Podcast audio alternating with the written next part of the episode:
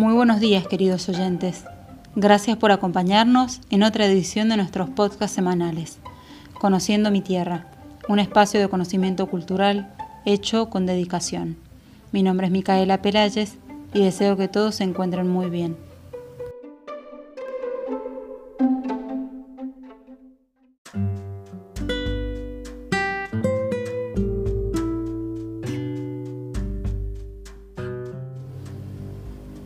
Este martes nos vamos a sumergir en una historia característica de nuestra región.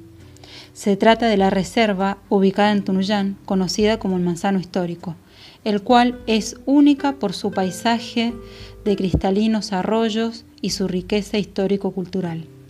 Allí se encuentra el paso cordillerano que cruzó el general San Martín a su regreso de la campaña libertadora en 1823.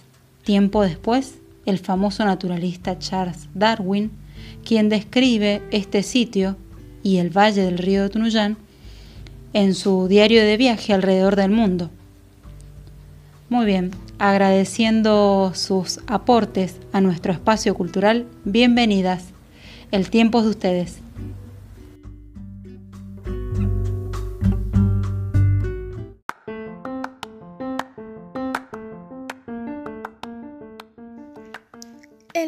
Esta área protegida hace referencia a ese hecho histórico, ya que según los especialistas, el general San Martín descansó bajo un pabellón de ponchos en la actual reserva.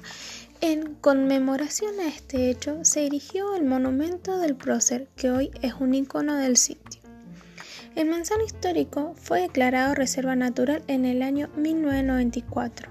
Recién en el 2012 se amplió hacia todo el oeste del, del departamento de Tunuyán denominándose desde entonces Manzano Portillo de Piuquenes por la ley 8400. Belén, contanos un poco sobre los objetivos de la creación.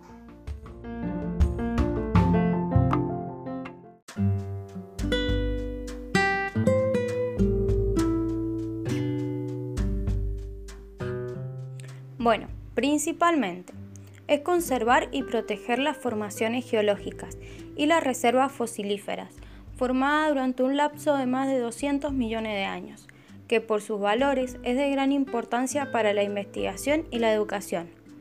Para nosotros representa una gran herencia cultural e histórica. La reserva protege una importante muestra que abarca 8.000 años interrumpido de historia, comenzando con los primeros pobladores, cazadores y recolectores, que vivían de la flora y fauna de la zona. Luego, estas sociedades se volvieron sedentarias y comenzaron a cultivar sus propios alimentos. Descubrieron la cerámica, lo cual modificó su alimentación y su estilo de vida. Los incas y los españoles influyeron en la cultura de los huarpes, que fueron los últimos indígenas que habitaron en el lugar.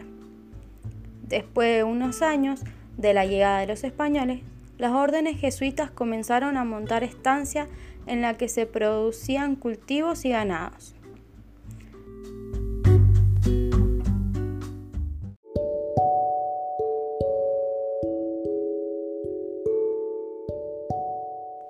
También es un lugar de descanso para las familias.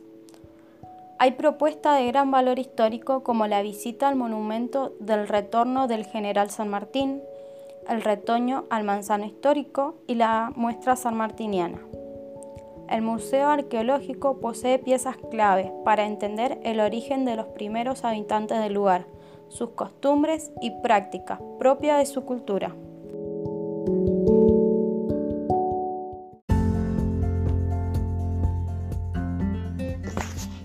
En su flora podemos encontrar entre los ejemplares de flora nativa está el chacal, la carqueja y el cedrón, también encontramos cactus, pastizales como el coirón, jarilla y algunas especies aromáticas como el tomillo y el chichil de la sierra.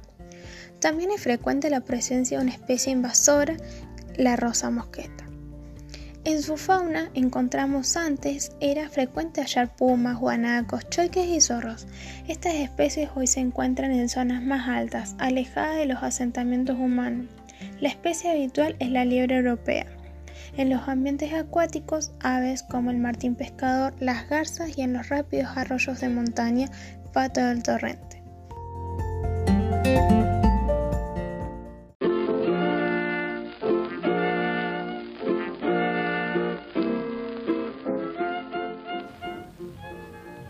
Este relato fue narrado por alumnas de primer año del profesorado de educación inicial del Instituto de Educación Superior 9002, Belén Camargo y Daniela Parra. Una vez más, gracias por escucharnos. Esperamos que haya sido enriquecedora esta historia como lo fue para nosotros.